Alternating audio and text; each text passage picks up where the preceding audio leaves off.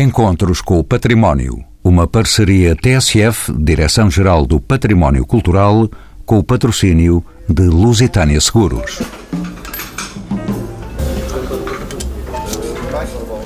Nunca se falou tanto de cafés históricos como nos nossos dias. Sabemos, entretanto, que a partir do século XVIII, a introdução de uma nova bebida na Europa, o café, considerada como estimulante do intelecto, surge como símbolo de uma nova forma de estar, originando espaços que se distinguiam das antigas tabernas pelo cuidado da decoração e mobiliário. Cafés históricos como o Nicola, a Versailles, a Benar ou o Martinho da Arcada em Lisboa ou no resto do país o Café Santa Cruz em Coimbra, o Majestic no Porto, o Café Calcinha em Lolé ou o Paraíso em Tomar são referências urbanas incontornáveis. Mas consinta-se a pergunta: os cafés históricos conseguirão resistir aos novos hábitos de consumo e ao crescimento acelerado do turismo? Sobre o café enquanto local de encontro, convívio e tertúlia que reunia artistas, escritores e políticos sobre a vida atual dos cafés e sobre a manutenção e o futuro destes espaços emblemáticos, se fala animadamente nestes encontros com o património. São nossos convidados Vitor Marques, licenciado em Economia por Coimbra, com pós-graduação em Gestão Turística e Hoteleira.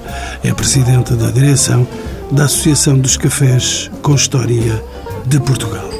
João Paulo Martins, arquiteto pela Universidade Técnica de Lisboa e mestre em História da Arte pela Universidade Nova, é membro do Centro de Investigação em Arquitetura, Urbanismo e Design. Samuel Alemão é jornalista especializado em Ciências da Comunicação pela Autónoma de Lisboa, passou pela Capital e pelo Público é fundador e diretor do Corvo, sítio que acompanha a atualidade da capital portuguesa. E Graça Índias Cordeiro, é antropóloga e etnógrafa no Isqueté, onde coordena atualmente o doutoramento em estudos urbanos. A quem pergunto de que forma o consumo do café influenciou os espaços e a arquitetura. Ora, muito obrigada pela pergunta, que é muito desafiante para uma antropóloga que não sabe assim tanto sobre a história do café bebida e também não sabe assim tanto sobre a diversidade de espaços de sociabilidade urbanos, eh, nomeadamente nestas épocas mais recuadas, é? Portanto, como antropóloga, eu sei mais do presente e digamos que o meu período histórico vai até, enfim, finais do século XIX em termos do meu interesse. Eh, gostei da sua abordagem a partir da bebida, portanto, o café como fomentador, se assim se pode dizer, de um tipo de sociabilidade nova ou transformada, isso não sabemos, e comparando com a taberna, que também são espaços de bebida e de outra bebida. Não é? Eu julgo que a diferença entre o café e o álcool aí, nesses tempos mais recuados, eventualmente, seria interessante. Mas o que eu gostaria, de facto, de abordar era mais a função, eh, digamos, de dinamização de sociabilidade em lugares públicos e semipúblicos que os cafés e outro tipo de estabelecimentos dinamizam na vida das cidades. Não sei se posso pegar logo, na, porque o tema é cafés históricos, se não posso pegar logo neste, neste desafio de café histórico, eh, no sentido de tentar eh, descascar eh, o que é um café e qual é a noção de história que está nesta perspectiva de café histórico. Mas diz bem descascar categoria. porque é do café que... Do café posso começar por descascar a categoria café e deixar talvez o histórico para depois. Bom, a questão, digamos que a primeira coisa, quando li esta ideia de cafés históricos e o pouco que conheço relativamente aos roteiros e, e relativamente a esta preocupação económica e política que tem a ver com a salvação de certos lugares e porque esses lugares e não outros, bom, questiono-me por esse lado. Então, com o café, a minha pergunta é o que abrange que tipo de café? Ou seja, quando falamos de café, estamos a falar mais do café estabelecimento ou das funções que os cafés podem desempenhar do ponto de vista social e cultural, como referiu tão bem, remetendo para a história. E aí eu associo imediatamente aos cafés, leitarias, pastelarias, confeitarias, cafetarias, casas de chá, snack bar, padarias, poderia ir por aqui adiante. Mas, eh, mas eu vou deixá-la tomar o café, porque de outra maneira ele pode arrefecer. Uh, Vitor Marques, bem-vindo aos Encontros com o Património. Tanto quanto sei, é um economista entusiasta e um dinamizador da rota dos cafés históricos em Portugal. Vamos lá saber. O que é que caracteriza, de facto, estes cafés? É verdade que, que sou economista, uh, mas deixei essa, essa missão. Anda perdido das economias. Ando, uh, e agora, já há alguns anos que estou ligado ao café, neste caso ao Café Santa Cruz, uh, através do meu pai. Em Coimbra? Em Coimbra. o meu pai foi, foi para lá em 1975, depois de virmos de, de Moçambique. Uh, e acabei por assumir a responsabilidade de gestão do, do Café Santa Cruz em 2005, quando o meu pai teve um AVC. E, portanto, este gosto pelos cafés, se calhar tem a ver com a minha própria história e aquilo que o meu pai me foi transmitindo ao longo dos anos. Quantos cafés toma por dia?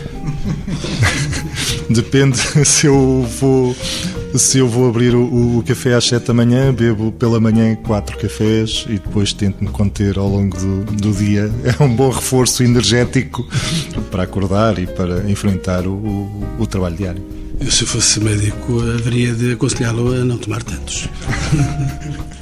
Há quem tenha opinião contrária. O que é importante é que as pessoas bebam café e que frequentem estes estabelecimentos comerciais. A rota mexe?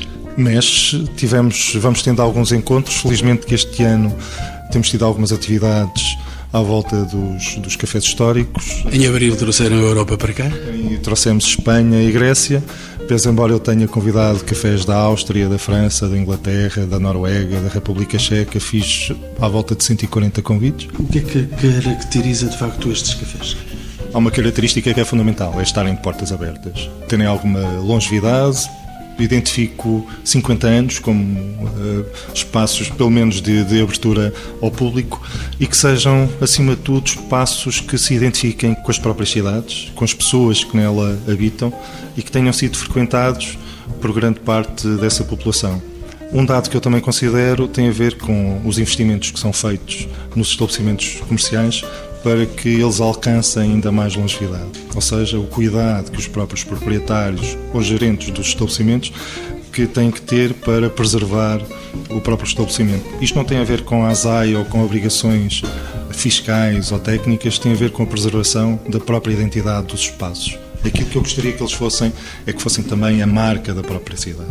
Vitor Marques, hum, deixe-me ainda tocar na rota dos cafés históricos.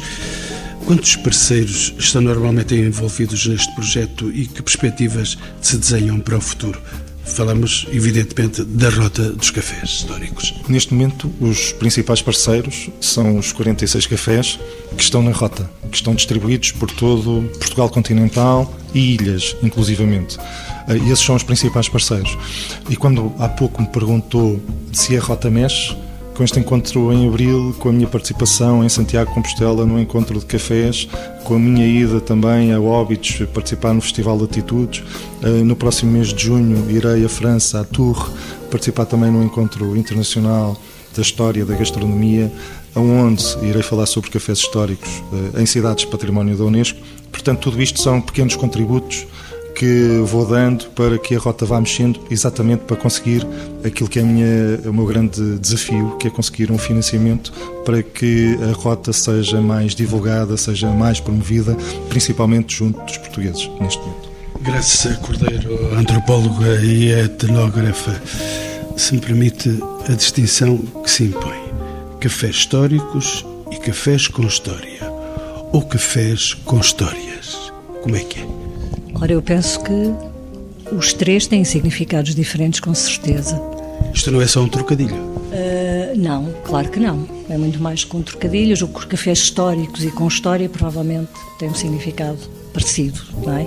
Enfim, todos os cafés de portas abertas terão uma história mais ou menos longa, mais ou menos cuidada do ponto de vista do património e com ligações particulares à identidade da cidade onde estão, à identidade do lugar onde estão, porque há muitos cafés que têm uma dimensão até eminentemente local, não é? Eu estou a pensar, por exemplo, nos cafés de bairro, que podem ter histórias interessantíssimas, mas provavelmente não estão na rota de cafés históricos. Portanto, aqui eu penso que a história é um critério, nesta ideia de café histórico, pelo pouco que eu sei, e peço desculpa se disser algum disparate, eu julgo que há aqui uma vertente arquitetónica, estética, artística, que está talvez a dominar eh, relativamente a esta noção de história porque não é tanta história, mas é a visibilidade de uma certa história. Sobre isso, eh, naturalmente, vamos ter o João Paulo Martins, que é arquiteto, e há de, com certeza, distinguir muito bem essa área.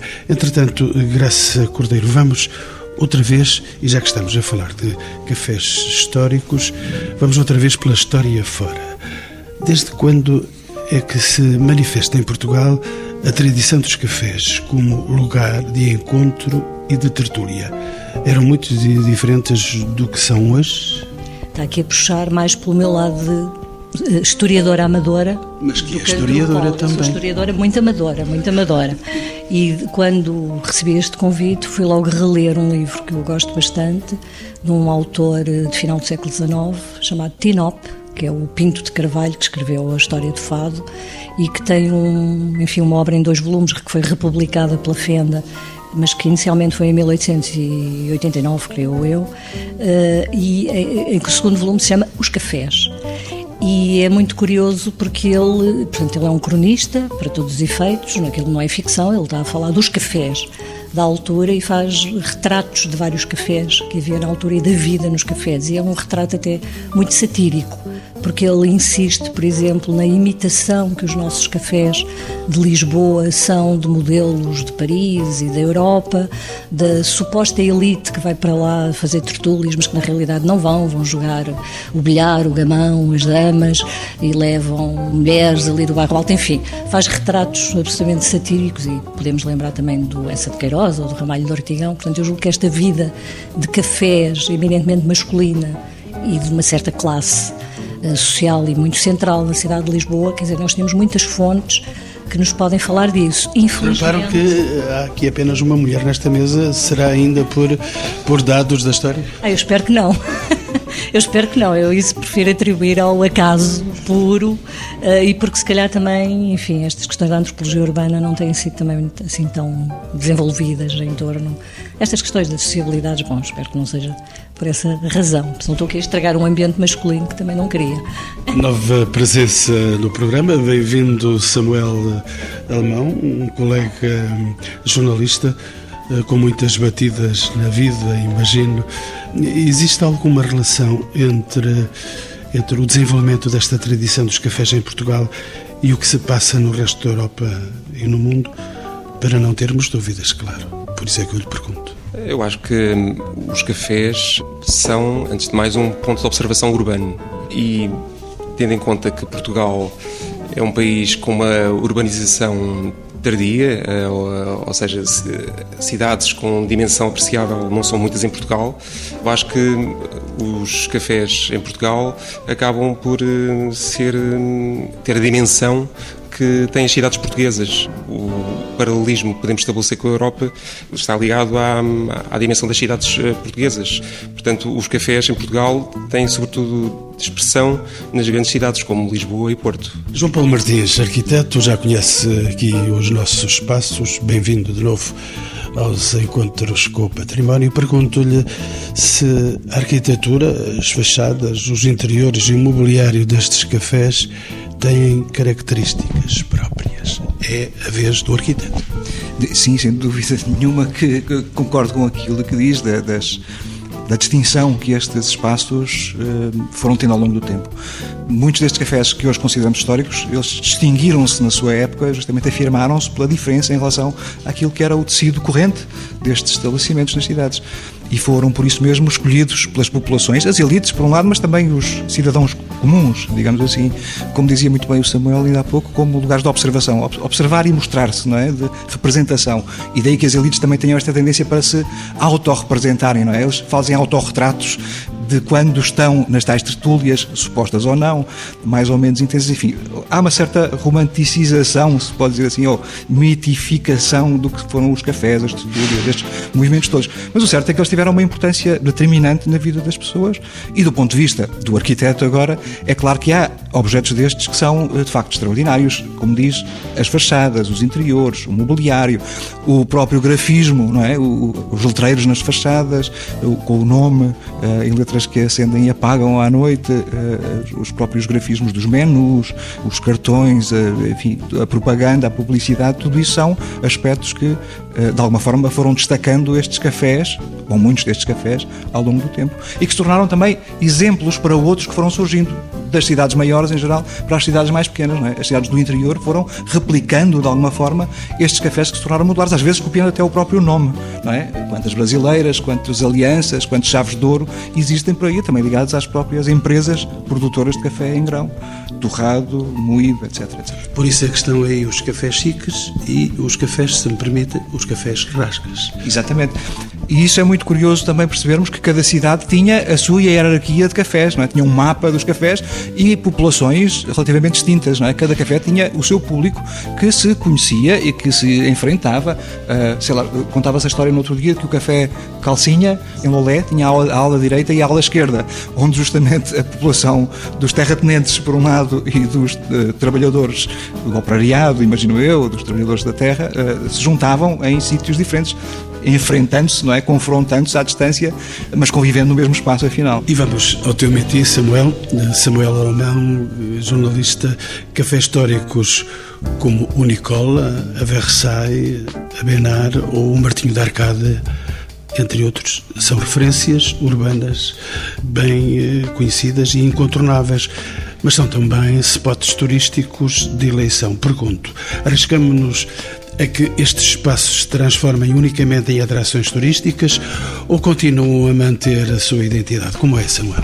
Eu acho que, em certa medida, já são pontos de referência turística, portanto, são locais que, mantendo a sua identidade, não, não vão mais ser aquilo que eram, no sentido em que já foram uh, apanhados pela máquina turística. Portanto, nós não podemos deixar de olhar para o Martinho da Arcada, para a Brasileira, como locais uh, que são sítios de a romagem obrigatória dos turistas. Portanto, nós sabemos que os lisboetas não vão eh, habitualmente ao Martim da Arcada, até porque o Martim da Arcada hoje é mais um restaurante que um café, não é? A parte de café em si, bom, uh, deixa muito a desejar, uh, porque é um, é um recanto. Uh, acho que vivemos mais da memória, não é? uma certa cristalização, uma certa romantização, como há bocado o João Paulo dizia e como a Graça também referia. Grande lugar foi esse dos escritores portugueses e no princípio do século XX temos lá notáveis a discutir todos os dias. Hoje temos os turistas a andar todos os dias. Sim, isso toca num aspecto fundamental e que é um tema muito em voga atualmente, que é a questão da gentrificação, não é? da apropriação da, do centro da cidade pelas elites, pela, pelo turismo de massas. Não é? Eh, quando me perguntava se os cafés conseguem manter a identidade, bom, essa identidade cristalizou, não podemos mais ver uh, os cafés que referiu, os cafés históricos, como pontos de hum, socialização que sejam a alma da cidade como como foram até há certas décadas. Pelo menos parte desses cafés. O Santa Cruz, em Coimbra, será diferente porque é um café que continua a ser muito frequentado pelas pessoas de Coimbra, mas eu vejo a Brasileira e o Martim da Arcada e o Nicola, até pela questão económica, pelos preços que praticam, como locais hum, já muito uh, apartados da, do que é a Vox Populi, da. Hum, a vivência comum das pessoas. As pessoas têm uh, outras referências, têm outros locais onde vão e hum, é um bocado como falarmos da, dos pastéis de Belém ou da Torre de Belém, eh, dizer, todos nós eh, temos eh, estas referências como nossas, mas muito poucas vezes lá vamos. Agora, há muitos cafés, há muita escolha. Agora, os cafés históricos, com essa caracterização de cafés históricos, são cada vez mais marcas, são cada vez uh, valores comerciais turísticos. Deixe-me saber, Samuel, se de facto este boom turístico que está Lisboa e o país a viver, uh, se este boom turístico não vai estragar essa identidade de que fala dos grandes cafés. Esta invasão feliz que está a acontecer, Deus queira que permaneça por muito tempo. Esta invasão que está a acontecer é favorável também ou é só mais vender a bica? Eu acho que, como muitas questões na vida, acho que tem duas leituras, uma positiva e outra negativa. Eh, como disse, de facto, há essa questão do lado artificial, não é? do vender a bica, não é? De fazer cenário, faz parte de uma cenografia, mas toda a cidade é cenografia, é encenação, não é? Portanto, é na medida em que os edifícios são cenografia, não é? É por isso também que os turistas procuram as cidades, porque têm uma especificidade cenográfica há um lado positivo também que essa cenografia traz um valor eh, económico, eh, um valor que permite conservar eh, e criar um consenso à volta desse, desse, dessa identidade cenográfica do café e permite a comunidade rever-se nesse, nesse local. Por exemplo, não temos dúvidas que os portugueses se revêem no Majestic, tal como as pessoas de Coimbra se revêem no Santa Cruz, tal como os, os habitantes de Faro se revêem no Café Aliança. Esse é o lado positivo. O lado negativo é, uma, é tal certa artificialização que tem a ver com uma certa mercantilização e, bom, uh, mas isso estamos a falar, no fundo de contas, de, e não podemos esquecer, de negócios privados. São, os cafés são estabelecimentos comerciais. Volto ao arquiteto João Paulo Martins para acertar as pontas. Como é que se pode conciliar a preservação das características peculiares destes cafés, com ambientes raros ou únicos e as necessidades sempre crescentes de adaptação a novos hábitos de consumo. Isto não chega a ser uma dor de cabeça. Eu imagino que sim, e pego nas palavras do nosso empresário dos cafés, ainda há bocado, a questão do investimento é fundamental, não é? E justamente aquilo que dizia o Samuel também, dos novos hábitos. Ou seja, estes cafés, quando nasceram, eh, faziam parte de uma sociedade que tinha a sua, a sua geografia, não é? As cidades tinham um tamanho, os cafés eram poucos, a população era restrita, quem podia ir ao café também não seria toda a gente, e hoje em dia o panorama que felizmente vivemos é completamente diferente. E portanto há uma concorrência enorme, há turistas em massa, há uma capacidade de comunicar completamente diferente também, com os riscos que isso acarreta. E, portanto, hoje em dia parece que só comemos pastéis de Belém em Lisboa e que em Coimbra só haverá crúzios e, e outras coisas parecidas. Uh, os lisboetas todos comerão sardinhas assadas o ano todo e bacalhau e coisas assim, não é? Temos tendência a criar clichês. E, portanto, o investimento na, naquilo que é genuíno, vivo, rico, construir cultura, construir património todos os dias, é qualquer coisa que também está na mão dos empresários, justamente é preciso continuar a fazer esse investimento e os cafés não é só viver da história, que eles têm de saber fazer, mas potenciar essa história e transformá-la em, em vida todos os dias. É preciso interessar as pessoas de hoje, os turistas certamente, mostrar-lhes mais do que essa superfície do clichê, mas também os habitantes, os indígenas, gosto de dizer, os habitantes das cidades, os cidadãos, nós todos, não é? Termos atrativos para voltar aos cafés com aquilo que foram investimentos típicos nessa a, a altura em que estes cafés foram fundados, com acontecimentos, com eventos, com cultura, com debate, uh, com espetáculos, como alguns exemplos se fazem muito bem pelo país fora. João Paulo Martins, mas deixe-me ir aí à sua vertente da arquitetura para saber, acha que estão já suficientemente estudados estes cafés da história do ponto de vista da arquitetura e dos seus espaços interiores? Tem sido feito muito trabalho nos últimos anos, de facto, de uh, recuperar estas memórias, tanto ao nível das memórias individuais dos cidadãos, dos bairros, das uh, populações, dos empresários, uh, como ao nível dos arquivos propriamente, de recuperar as fotografias antigas, os projetos, os planos, as histórias dos autores, e tem sido feito algum trabalho também na preservação. Ainda há muito pouco tempo, a Confeitaria Cunha no Porto, por exemplo, foi preservada oficialmente, como iniciativa da Câmara Municipal do Porto, via um, um, movimento de cidadãos. Em Santarém também lembro-me que o Café Julgo Central uh, foi uh, muito recentemente reaberto, recuperando um, um, espaço que estava fechado, que era um destes cafés históricos modernistas dos anos 30, 40. E, portanto, como digo, tem sido feito trabalho intenso nesse sentido, mas haverá certamente muito mais para continuar. Temos aqui uma vaga que temos de cavalgar, é assim que se diz, e continuar a, a trabalhar, a pesquisar, não só encontrar material de arquivo, como preservar, valorizar e vitalizar ou revitalizar alguns desses espaços. Vitor Marques, sei que já tomou o seu terceiro café, falta um só. Um, Deixe-me saber, o senhor foi responsável em abril por um encontro europeu uh, em Coimbra dos cafés históricos da Europa. Se os cafés foram sempre locais de encontro, convívio e tertúlia que reuniram artistas, escritores e políticos, temos que aceitar que a nossa história está intimamente ligada à própria história dos cafés. Eu diria que tem toda a razão. Principalmente naquilo que eu sei do Café Santa Cruz, é que hum, toda a história do século XX e XXI passou pelo Café Santa Cruz ou o Café Santa Cruz acompanhou a história de Portugal desde o Estado Novo, desde o 25 de Abril, desde, desde a Troika, no finais de 70, princípios de 80, o crescimento económico, o Euro 2004, as intervenções profundas que existiram na, na Baixa da cidade de Coimbra em meados da década de 90, a Troika agora em 2012, 2013, 2011. Portanto, os cafés conseguiram passar todos estes grandes marcos históricos do país e, portanto, é importante também relevar toda esta longevidade dos cafés. E, acima de tudo, o que é importante realçar também é que os seus gerentes, os proprietários, conseguiram se adaptar às exigências do mercado e às necessidades dos consumidores. Por isso é que muitos deles têm longevidades, sei lá, a brasileira aqui em Lisboa tem 115, 116 anos, o Café Santa Cruz tem 95, eh, o Majestic tem 96 ou 97 anos e, portanto, é, é fruto desse esforço e dessa capacidade de se adaptarem ao mercado. Por outro lado, eu diria que o grande segredo também dessa longevidade é o facto, eh, e já foi dito aqui, é que os cafés têm as portas abertas aos próprios habitantes e à própria cidade.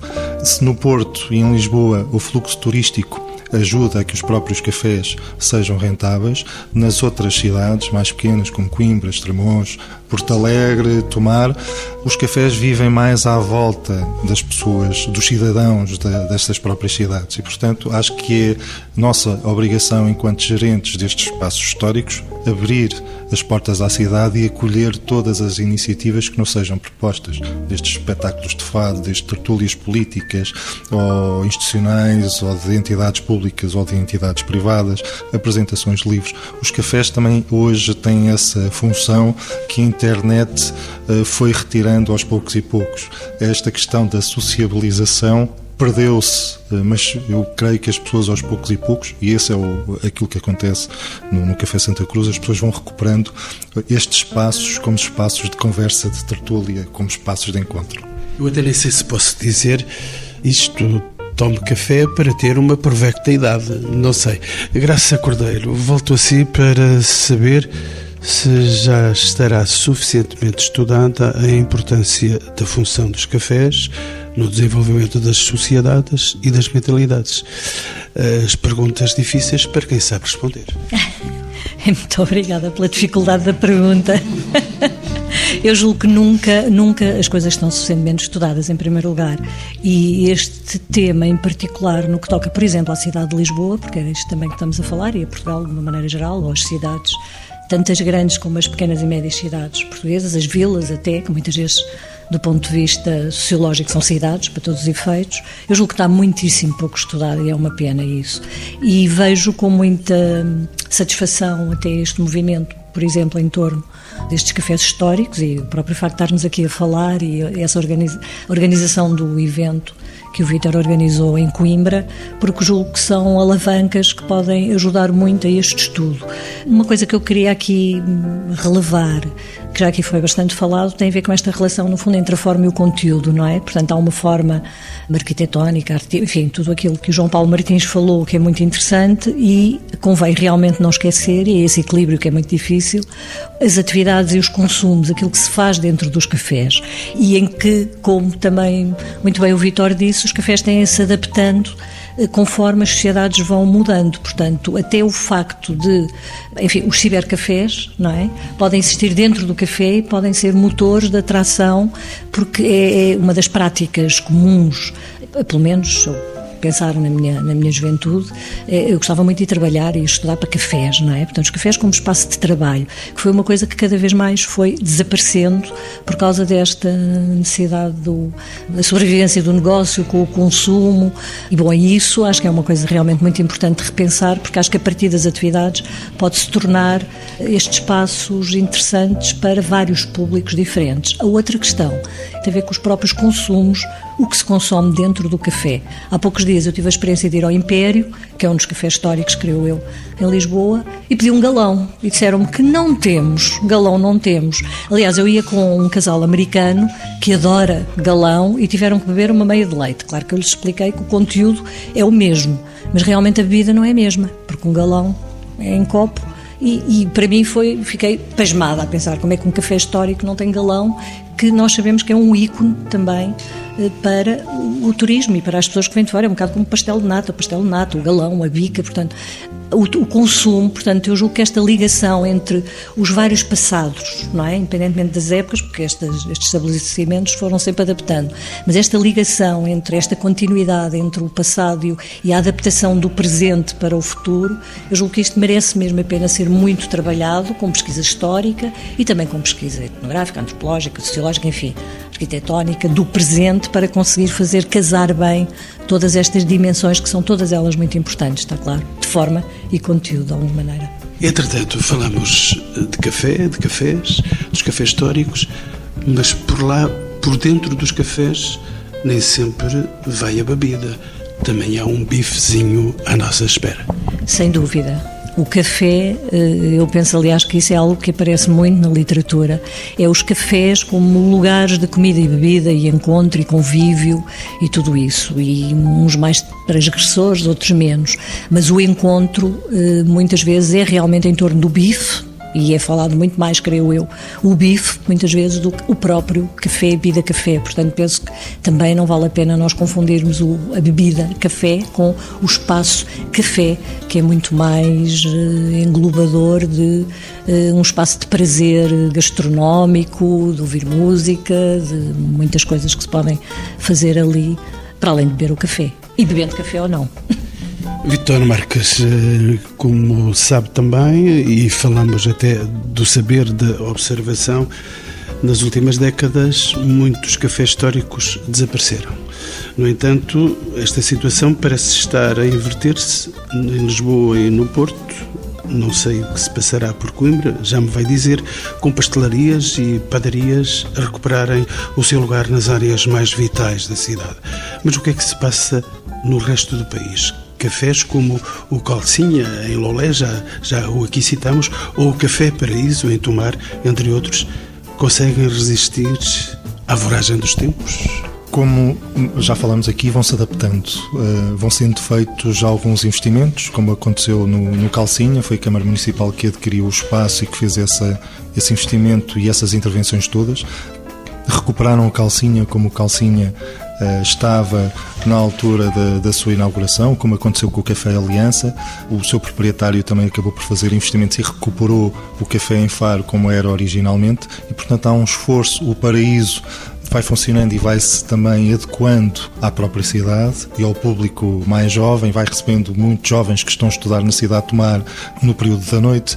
Em Estremoz temos dois, que é a Águias de Ouro e a Cadeia Quinhentista, também são espaços que se vão adequando à própria cidade. E, portanto, há sempre este esforço de investimento por parte dos, dos gerentes desses estabelecimentos para se irem eh, modernizando e para que o, o espaço consiga ter também a sua longevidade. Samuel, deixe-me, entretanto, avançar por uma outra outra vertente, a cultura dos cafés em Portugal, tão virtual e estimulante durante as décadas anteriores ao 25 de Abril e ainda nos anos 80 do século passado, parece estar em franca decadência e já não temos tempo ou interesse para nos sentarmos à volta de uma bica e discutir o mundo.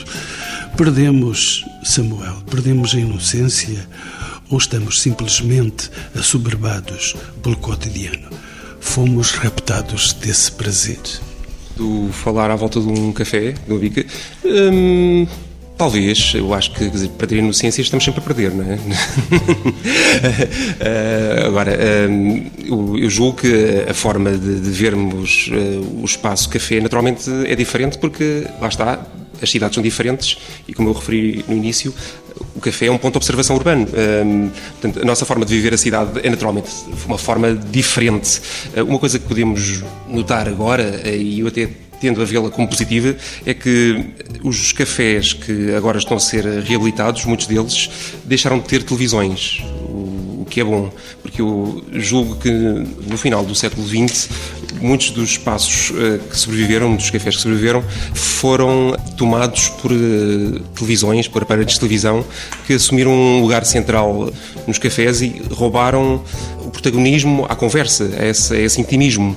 Em muitos locais, o aparelho de televisão passou a ser o protagonista central.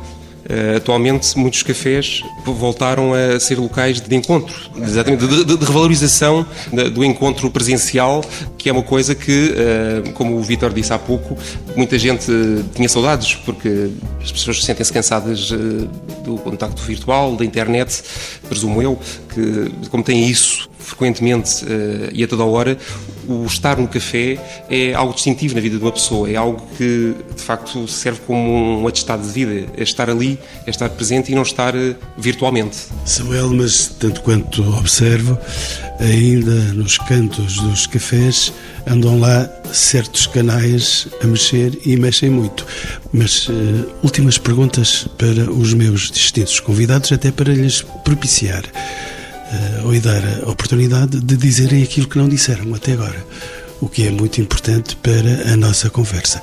Eu uh, começaria, uh, e pelo arquiteto João Paulo Martins, como é que olha para este fenómeno do café a perder até identidade?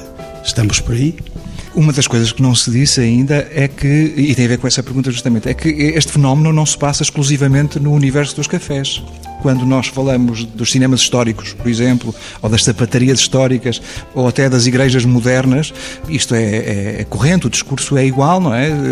Estamos a perder eh, freguesia, fiéis, clientes, estamos a perder eh, relevância no, no território, no panorama geral, e, portanto, há aqui em todos os campos por um lado, um apelo patrimonial, protecionista, e por outro lado, um certo desespero de não saber como fazer para nos adequarmos aos tempos atuais. E, portanto, há aqui que fazer, de facto, um esforço coletivo de poderes públicos, eh, poderes eh, privados, as elites, o, o, cidadão comum, para, de facto, salvarmos, vivermos intensamente estes valores eh, que prezamos, se prezamos porque há outras coisas que eventualmente são irreversíveis, isso é outro aspecto. Os cafés, estes cafés históricos, muitas vezes tinham associadas fun outras funções. Eh, estou a lembrar, há coisas mais correntes e, e, que se mantêm, as tabacarias, as vendas de jornais, mas, por exemplo, os barbeiros eram frequentemente associados e os engraxadores associados aos cafés.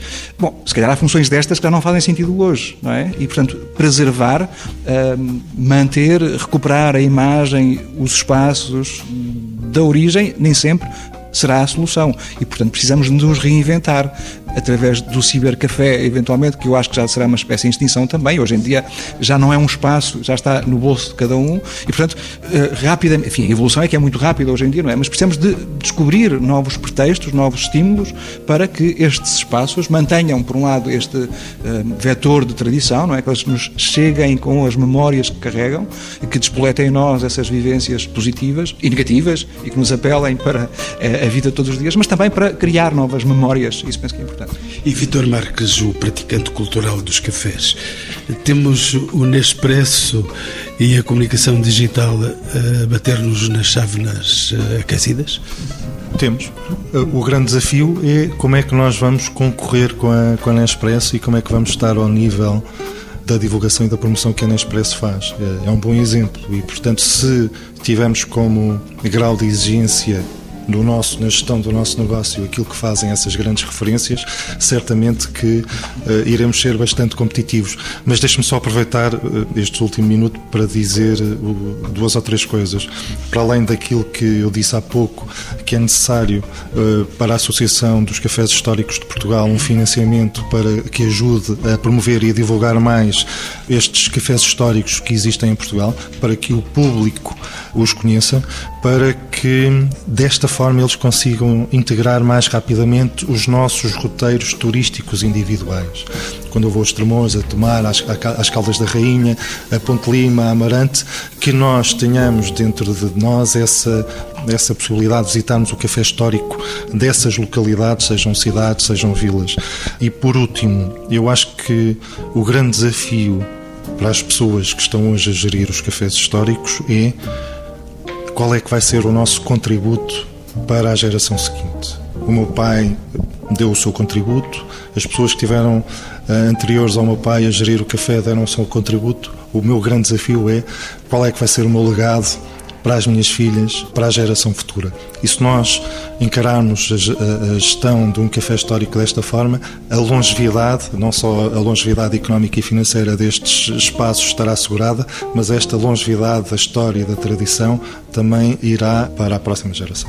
E Samuel Alemão, como é que achas eh, que esta guerra vai acabar? Não vamos inaugurar nenhuma embaixada, mas vamos certamente é perder eh, este cenário, continuaremos a ser grandes apreciadores e consumidores de café? Do café bebida, eu suponho que sim. Do espaço, eu também presumo que sim. Eu acho que os cafés, no fundo, serão aquilo que as comunidades quiserem, eh, sendo uh, locais eminentemente urbanos, não só das cidades mas também das vilas e das aldeias, como a Graça disse, eu acho que o café representa sempre a vitalidade que a comunidade tem. Eh, um café tem a idiosincrasia que tem um clube de futebol, uma sala de cinema, uma sala de espetáculos, eh, uma coletividade e se as pessoas se revirem na utilidade social e na especificidade cultural desse espaço, fará todo o sentido existir. Acho que o grande desafio atual dos cafés é uh, fugir a uma standardização. Nós estamos aqui a falar de cafés históricos porque são cafés que têm uma marca própria, essa, essa simbiose entre o local físico com características arquitetónicas e cenográficas próprias e uma certa vivência, algo imaterial, algo intangível. E hoje o que assistimos é uma, digamos, uma Starbuckização, é um Starbucks, é uma ideia de uma réplica permanente. Eh, o modelo do Starbucks e do McDonald's, os cafés são todos iguais às grandes cadeias que de uma forma e de forma irónica tentam replicar uma ideia romantizada do café clássico.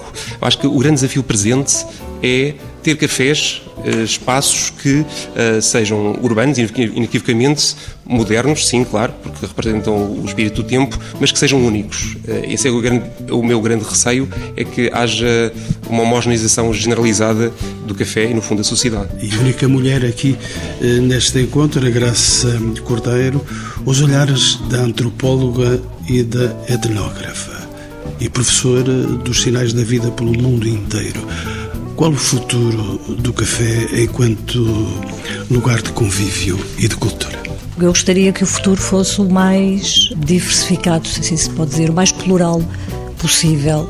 Gostava de dizer duas coisas que me parece que ainda não foram ditas sobre a própria ideia de café histórico. Mas vai ser muito breve. Muito breve. O café como, para já, bom, em primeiro lugar, o café como espaço de sociabilidade masculina de uma certa classe social. Está-se a vingar. Eu agora estou-me a vingar? Não, eu estou a responder à pergunta que me colocou no meu género próprio. Então, eu julgo que, e ligando à, à, questão que o Samuel falou, que eu julgo que é muito importante, que é o tentar não homogeneizar e não imitar demasiado uh, outros modelos, sejam eles quais forem, porque há sempre este fenómeno de imitação, é conseguirmos encontrar na invisibilidade dos lugares de convívio da história de uma cidade, como por exemplo Lisboa, aqueles lugares que também têm direito à história e que podem ter história. Eu aqui estou a pensar em, lugares precisamente de sociabilidade feminina, que são muito pouco, pouco falados, como as leitarias ou as pastelarias, ou os cabeleireiros, comparando até com as barbearias, portanto, e que mereceriam talvez algum estudo e até algum selo de histórico, porque o facto de ser invisível é realmente o facto, quer dizer, mostram que nunca houve a visibilidade, enfim, não houve a visibilidade que, permita isso por uma questão, enfim, de hierarquia e hegemonia. Portanto, eu aqui queria ligar esta questão da identidade, se nós pensarmos na identidade, identidade de Lisboa, que também tem sido muito construída em torno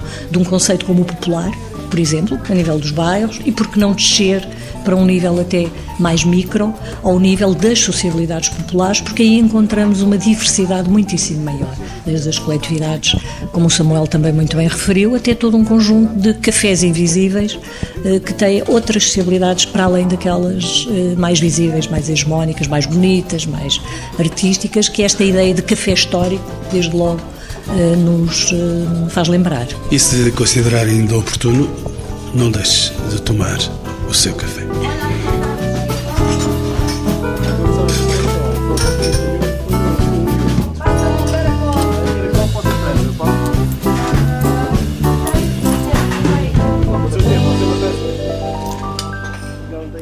Encontros com o Património. Uma parceria TSF, Direção-Geral do Património Cultural, com o patrocínio de Lusitânia Seguros.